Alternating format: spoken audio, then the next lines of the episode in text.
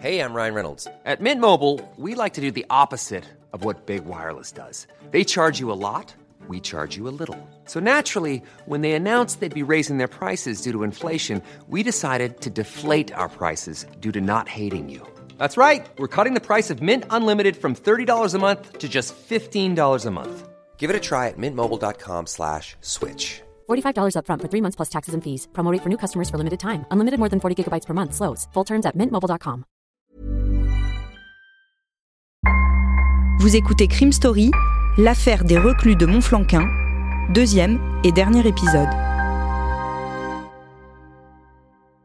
En 2001, 11 membres d'une même famille, issus de la noblesse bordelaise, décident de s'enfermer dans leur propriété du Lot-et-Garonne. Sous la coupe d'un gourou qui leur dit que le monde entier leur veut du mal, ils vivent reclus, terrorisés, refusant tout contact avec le monde extérieur. Damien Delseny, à partir du mois de septembre 2001, les Védrines ne quittent plus le domaine du château de Montflanquin. Presque plus. Ils sortent effectivement très peu et toujours en groupe euh, pour éventuellement aller au supermarché. Alors ils sont connus dans le village puisqu'ils sont là depuis des générations, mais là euh, les habitants ils les voient arriver par petits groupes, puis ils font leurs courses, ils s'en vont tout de suite, ils parlent à personne, euh, donc ils sont eux-mêmes les habitants très surpris par le nouveau comportement de la famille Védrine. Alors quand ils sont dans le château ou dans les propriétés qui entourent le château, leur quotidien il est à la fois extrêmement ennuyeux, très spartiate. Par exemple, la base de leur alimentation, c'est de l'eau, du sucre et de la farine. Ils font aussi des confitures, mais alors des confitures avec ce qu'ils trouvent euh, dans les bois alentours, donc ils vont faire de la cueillette pour faire de la confiture. Euh, et l'après-midi, euh, certains habitants voient les jeunes qui jouent deux heures ou trois heures au foot dans la cour, mais le reste du temps, ils sont enfermés tous ensemble. Alors, on ne sait pas bien ce qu'ils font, d'ailleurs pas grand-chose, ils regardent un peu la télé. ils sont convaincus que l'extérieur de toute façon leur veut du mal, que tout le monde leur en veut, donc il faut limiter au maximum les interactions, les contacts. Et lorsque Jean, le mari Guylaine, euh, qui a été un peu mis dehors, essaie euh, de joindre sa femme. Il n'a pas de réponse. Il envoie des lettres dans lesquelles il lui dit qu'il l'aime, mais elle lui répond pas. Euh, il y a aussi une amie de Christine, la femme de Charles-Henri, qui essaie de renouer le contact avec eux, mais il se retrouve comme face à un mur. Les années passent et les comptes en banque des Védrines se vident. Oui, parce que Thierry Tilly, qui les a convaincus qu'il y avait un complot de l'État français qui voulait siphonner tous les héritages des familles d'aristocrates, il, les a convaincus de cacher leur argent euh, pour le protéger, mais évidemment pour le cacher, eh ben, Thierry Tilly, il a trouvé la solution, c'est qu'il faut que les Védrines euh, lui envoient l'argent sur ses comptes à lui, parce que lui, il vit en Angleterre, donc il a des comptes en Angleterre, et donc ils vont le faire, les Védrines, ils vont euh, envoyer toute leur fortune peu à peu sur les comptes de Thierry Tilly en Angleterre mais il n'y a pas que ça qui va dépouiller en quelque sorte la famille Védrine, il y a aussi le fait que bah, ils payent plus leurs impôts. Comme les Védrines ne payent plus leurs impôts, l'administration fiscale va faire comme avec tous les contribuables qui font ce, genre de, de fautes, ils vont euh, venir toquer à la porte et ils vont saisir les biens et notamment le château de Montflanquin. Là, on est en 2003. Après quoi, bah, les Védrines, ils sont obligés de, déménager. Ils peuvent plus occuper le château qui a été saisi par le fisc. Et donc, tout le monde va aller habiter euh, chez Guylaine dans un autre endroit de la propriété, dans cette fameuse dépendance dont elle était propriétaire. Et ils restent ensemble parce qu'ils sont évidemment toujours persuadés qu'ils sont persécutés par l'extérieur. d'autant plus que le fisc vient de leur prendre leur château. Et ils continuent malgré tout à faire confiance à Thierry Tilly et à lui envoyer euh, l'argent qu'il demande. Jean Marchand, lui, essaie d'alerter les autorités sur cette situation. Oui, parce que Jean Marchand, euh, sans être présent physiquement, il constate, lui, euh, que l'argent est en train de partir euh, partout, que les Védrines sont en train de se faire dépouiller. Ça fait deux ans qu'ils sont enfermés dans ce château sous les ordres, en quelque sorte, de Thierry Tilly. Et Jean Marchand, il estime qu'ils ont déjà à ce moment-là perdu entre 2 et 3 millions d'euros. Ce qui est difficilement compréhensible, c'est que Thierry Tilly est connu des services de police pour des faits d'abus de biens sociaux et d'escroquerie. L'affaire dite des reclus de Montflanquin s'étale dans la presse locale, donc personne n'ignore cette situation. Et pourtant, personne n'intervient. Oui, parce que ça devient presque une attraction, en fait, ces reclus de Montflanquin. Effectivement, il y a des, habitants, des journalistes qui commencent à venir se presser un peu devant ces portes du domaine. Chacun disposant du pouvoir de vivre librement, nous avons tenté ce matin d'entrer en contact avec la famille de Védrine. Bonjour. Monsieur Monsieur de Védrine. Bonjour. Attendez, monsieur À Montflanquin, Marise Reuse et une proche pensent, elle, à une secte dangereuse. Moi, j'ai bien peur que ça finisse très mal. Mon... moi, je pense qu'ils finiront comme le temple solaire.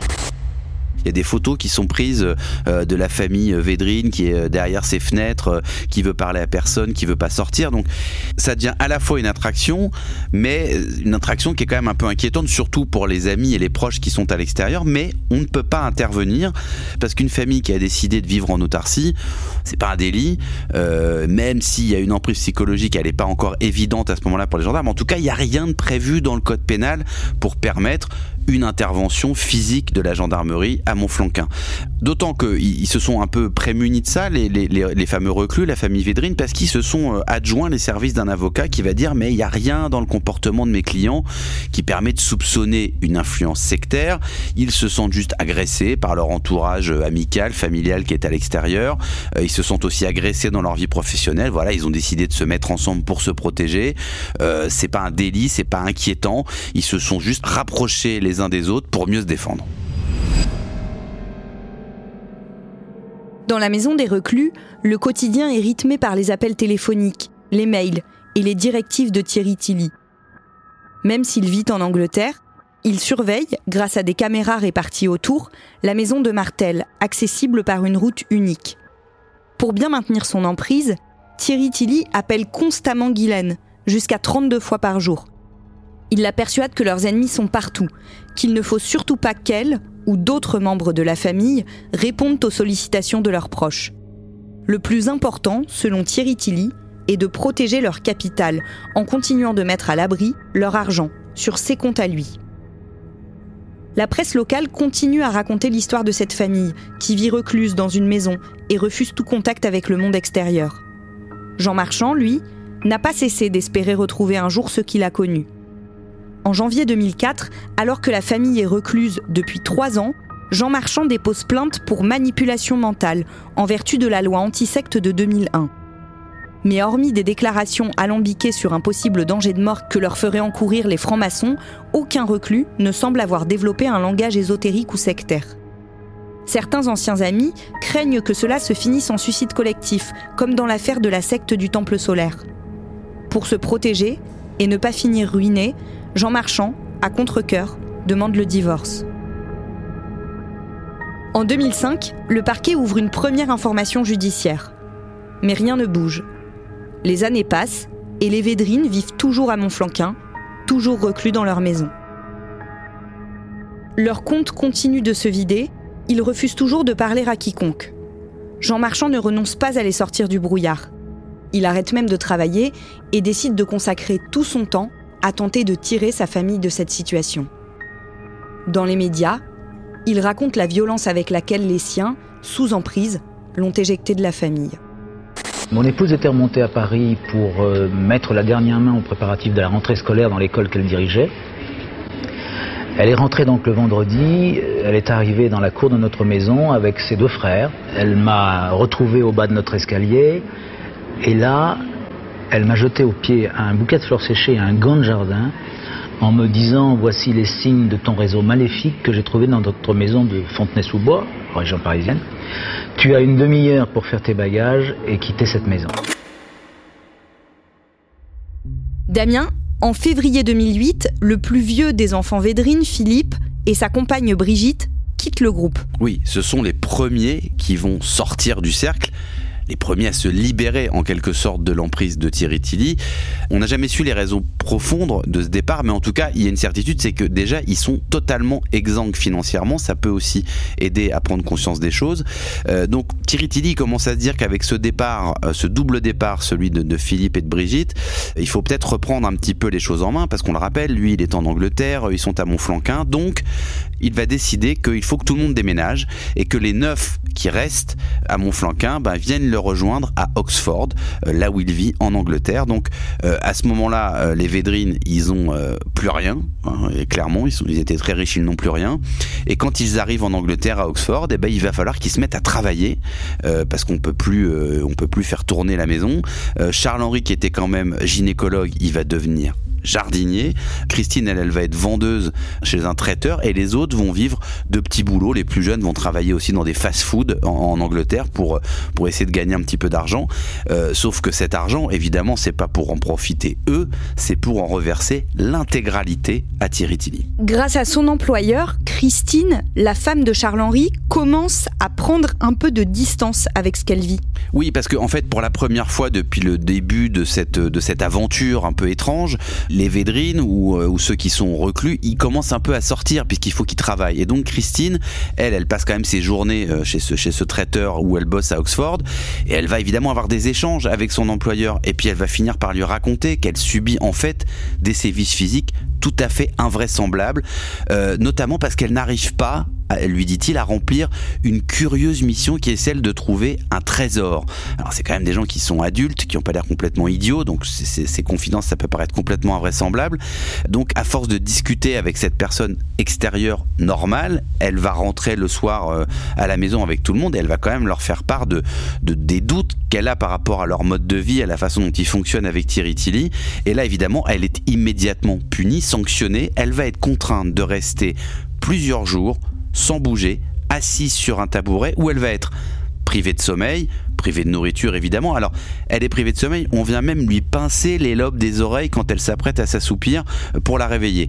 Elle finit même par arrêter de boire parce que comme elle peut pas se lever pour aller uriner et qu'elle est obligée en fait d'uriner sur elle-même, elle va dire bon bah j'arrête de boire parce que c'est plus la peine. Donc il se passe quand même des choses là qui sont au-delà maintenant de l'emprise. Là on est carrément sur de la torture. Ça lui fait prendre conscience à elle que là vraiment il se passe des choses qui sont vraiment plus du tout normales si tant est que celle d'avant l'était et elle va décider de s'échapper et en mars 2009 elle quitte la maison, elle quitte Oxford et elle retourne en France.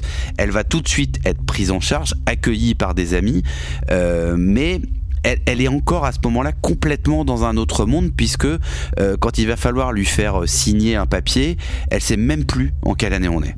Christine porte plainte le vendredi 27 mars 2009 à Bordeaux. Pour abus de faiblesse, séquestration et acte de barbarie. Et à partir de ce moment-là, enfin pourrait-on dire, un juge d'instruction va s'intéresser à l'enquête. Euh, il y a une cellule de psy aussi qui est, euh, qui est formée à Bordeaux pour étudier ce phénomène d'emprise un peu sectaire et pour réfléchir à, à la façon d'y mettre fin et d'aller euh, finalement sauver les autres. Christine tente de maintenir le lien en écrivant plusieurs lettres à ses enfants, à son mari Charles-Henri, à ses neveux et nièces. Sans succès. Après le dépôt de sa plainte, la France lance un mandat d'arrêt international à l'encontre de Thierry Tilly. Au mois d'octobre 2009, il est arrêté en Suisse. À la lecture des chefs d'accusation, il se montre arrogant, affirmant que les Védrines mentent. Il dit que ce sont eux qui l'ont ruiné, il parle de gens gluants dont il a tenté maintes fois de se débarrasser sans jamais y parvenir. Thierry Tilly est placé en détention provisoire à la prison de Gradignan en Gironde. Mais les Védrines ne rentrent pas d'Oxford pour autant. Il refuse toujours tout contact avec l'extérieur. Le lundi 9 novembre 2009, Christine, accompagnée des amis qui l'hébergent, prend la route d'Oxford pour parler à sa famille qui n'habite plus au même endroit. Pour les retrouver, le petit groupe venu de France prend en filature les membres de la famille Védrine à la sortie de leur travail. Christine finit par entrer en contact avec son mari et sa fille. Mais même si Thierry Tilly est en prison, les Védrines restent sous emprise et ils rejettent Christine, allant même jusqu'à prévenir la police. Le fils de Christine, Guillaume, est en revanche réceptif. Âgé de 32 ans, le jeune homme finit par suivre sa mère. C'est une victoire en demi-teinte, mais une victoire quand même. Elle rentre en France avec lui. C'est alors que se monte une opération inédite. Emmenée par celui qui est l'avocat de Jean Marchand depuis 2004, la cellule qui travaille à Bordeaux sur le cas des reclus de Montflanquin décide de faire à son tour le voyage jusqu'en Angleterre. Le mercredi 9 décembre 2009, l'avocat, une psychanalyste, un criminologue et un chauffeur débarquent à Oxford. Cette fois-ci, ils veulent taper plus fort. Ils veulent récupérer Guylaine ils sont convaincus que comme c'est par elle que Thierry Tilly est arrivé dans la vie des Védrines, c'est par elle que toute la famille pourra sortir de l'emprise du gourou. Quand l'équipe frappe à la porte de chez Guylaine, elle refuse d'abord d'ouvrir. Les experts ne la lâchent pas. Ils reviennent le lendemain, puis le surlendemain. Le dimanche 13 décembre 2009, ils arrivent enfin à entrer chez Guylaine.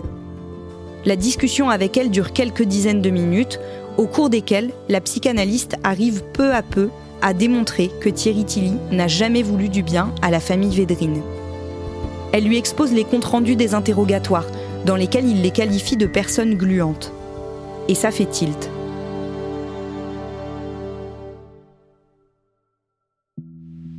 Damien, alors que l'emprise dure depuis quasiment dix ans, il suffit de quelques minutes à la psy pour en faire sortir Guylaine. Oui, on a l'impression que c'est comme si on avait euh, appuyé sur un bouton, c'est-à-dire que ça dure depuis des années, une espèce de lavage de cerveau. Euh, et effectivement, Guylaine, elle va euh, en quelque sorte ouvrir les yeux en quelques secondes alors qu'elle les a fermés pendant des années. Sans doute quand elle va se rendre compte que l'homme dans lequel elle avait placé toute sa confiance, bah en fait l'a trahi, n'a pas du tout rendu service. Et ça, effectivement, ça fait une espèce de, de, de fracture très très violente. Alors c'est des phénomènes euh, psychologiques un, peu connus. La particularité de Thierry Tilly, c'est que lui, il sait saisir la faille. Ça fera de lui, ce que dira un des avocats pendant le procès de Thierry Tilly, ça fait de lui un Léonard de Vinci de la manipulation mentale. C'est-à-dire vraiment ce qu'il a fait, évidemment, est, est criminel, mais est une forme de chef-d'œuvre psychologique parce qu'il arrive à maintenir toute une famille, c'est-à-dire c'est pas une personne, c'est 11 personnes au plus fort de l'affaire, et surtout, il est en prison à ce moment-là, eux sont toujours en Angleterre, ils veulent toujours pas sortir de chez eux, alors que Thierry Tilly, il est plus là, il peut plus leur faire de mal, il peut plus avoir une pression physique sur eux, mais il leur a tellement lavé le cerveau que bah, il arrive encore à distance et presque sans rien faire à avoir une influence sur eux. Comment est-ce qu'on explique que Thierry Tilly parviennent à ce point à prendre le contrôle mental de tous ces gens qui sont des gens euh, normaux, doués de raison et ayant une intelligence normale. Alors, on pourrait se dire comme ça, ça peut pas m'arriver, euh, moi on n'arrivera pas à me retourner le cerveau comme ça, mais les psys s'accordent à dire que face à un, tel personnage, pas grand monde n'est à l'abri parce que justement c'est quelqu'un qui, a cette capacité euh, à exécuter ce type de manipulation mentale les Védrines rentrent en France quelques mois plus tard et rapidement, ils portent tous plainte contre Thierry Tilly. Oui, là ça y est, tout le monde s'est réveillé de ce long cauchemar et de ce long sommeil. Euh, et en juin 2010, un autre homme est arrêté, d'ailleurs Jacques Gonzalez. Alors Jacques Gonzalez, on n'en a pas parlé jusque-là, c'est un personnage assez effacé que Thierry Tilly va d'ailleurs présenter comme le dirigeant d'un organisme humanitaire canadien. Pourquoi on arrête Jacques Gonzalez? Parce que euh, via euh, cet organisme humanitaire, euh, il a quand même reçu sur ses comptes un million et demi d'euros qui provenaient des comptes des Védrines. Donc on soupçonne quand même Gonzalez d'avoir largement profité des largesses des Védrines. Lui, il va répondre qu'il savait pas du tout que cet argent venait de la spoliation de cette famille et que bah, l'argent il le prenait parce que ça lui permettait d'aider les enfants qu'il était censé aider dans cette fondation. Mais il a été un temps soupçonné et puis Thierry il l'a pas mal chargé aussi d'être quelque part le gourou du gourou. Le mardi 13 novembre 2012, Thierry Tilly est condamné à 8 ans de prison. Reconnu coupable d'abus de faiblesse sur des personnes en état de suggestion psychologique, Thierry Tilly a été condamné à 8 ans de prison. Son complice à 4 ans ferme. Pour la justice, Tilly était le mentor de toute cette affaire pour escroquerie, extorsion de fonds, abus de faiblesse sur personne en état de suggestion psychologique ou physique, séquestration accompagnée d'actes de torture ou de barbarie, la liste est assez longue. Alors pendant son procès, Thierry Tilly, il a tenu des propos parfaitement délirant. Été quasiment un show pendant plusieurs jours. Euh, il a expliqué entre autres qu'il avait eu un diplôme de parachutisme à 12 ans, qu'il avait été classé 50e joueur mondial au classement ATP de tennis. Thierry Tilly, on l'a dit, est condamné à 8 ans de prison. Et Jacques Gonzalez, euh, son complice en quelque sorte, va lui écoper de 4 ans. En principe, Tilly doit aussi indemniser les Védrines qui ont absolument tout perdu dans cette affaire. Mais Thierry Tilly, lui, il va d'abord faire appel. Le mardi 4 juin 2013, la Cour d'appel de Bordeaux condamne Thierry Tilly à 10 ans de prison, deux ans de plus qu'en première instance. Oui, alors entre-temps, les Védrines, ils ont essayé de recommencer à vivre. On dit essayer parce que c'est quand même des gens qui sont repartis de zéro. Ils vivent en HLM hein, au, moment du procès, alors que c'est des gens qui étaient propriétaires notamment d'un château. Toute la famille a perdu environ 5 millions d'euros d'après les estimations. Euh, donc pour essayer de, se refaire, entre guillemets, bah, Christine et Charles-Henri se sont lancés dans une nouvelle bataille, récupérer le château de Martel sur la commune de Montflanquin, le fameux château où ils avaient commencé à s'enfermer. Euh, ce château, il est dans la famille Védrine depuis 1610 et euh, après avoir été saisi par le fisc, il a été vendu en 2008 à une société euh, alors que la famille euh, Védrine est à ce moment-là totalement sous l'emprise de Thierry Tilly. Puis ça a été acheté par une particulière en juin 2009. Elle l'a acheté pour 540 000 euros.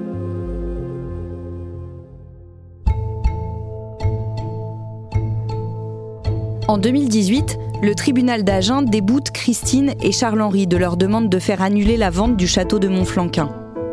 Au mois d'août de la même année, après 9 ans derrière les barreaux, Thierry Tilly, 54 ans, sort de prison. Il fait un malaise sur la voie publique et, tenant des propos incohérents, est immédiatement interné en Gironde, à Cadillac, dans l'unité des malades difficiles. Il y était encore en 2021 et nous n'avons pas trouvé de traces de lui depuis. Les Védrines, tant bien que mal, ont repris leur vie. Ils témoignent régulièrement du phénomène d'emprise dont ils ont été victimes. Guylaine de Védrine, si vous deviez résumer ce drame familial en quelques mots. C'est un cauchemar pendant lequel on perd toute faculté de pensée, de recul et de vie et d'être soi-même. C'est l'emprisonnement mental, c'est la capturer notre, notre esprit, notre libre arbitre, absolument tout. Guylaine et Jean Marchand forment à nouveau un couple soudé. Le samedi 30 octobre 2010, ils se sont remariés sur la commune de Montflanquin, 34 ans jour pour jour après leur première noce.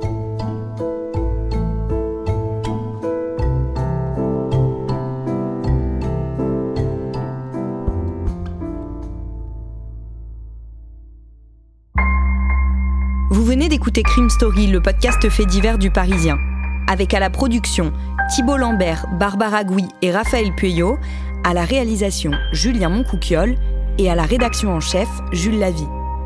Un épisode que je vous raconte comme d'habitude avec Damien Delsoni et un podcast à retrouver chaque samedi sur le site leparisien.fr et sur toutes les plateformes d'écoute.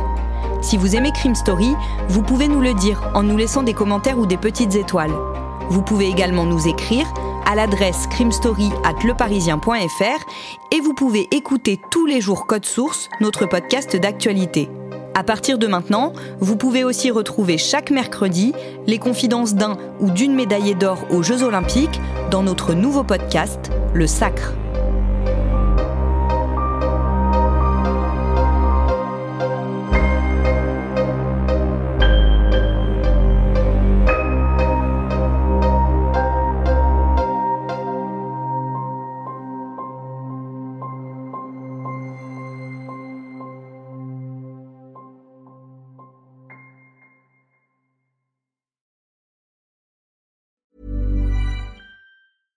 Small details are big surfaces. Tight corners are odd shapes. Flat, rounded, textured, or tall. Whatever your next project, there's a spray paint pattern that's just right. Because Rust new Custom Spray 5 in 1 gives you control with five different spray patterns. So you can tackle nooks, crannies, edges, and curves without worrying about drips, runs, uneven coverage, or anything else. Custom Spray 5 in 1 only from Rust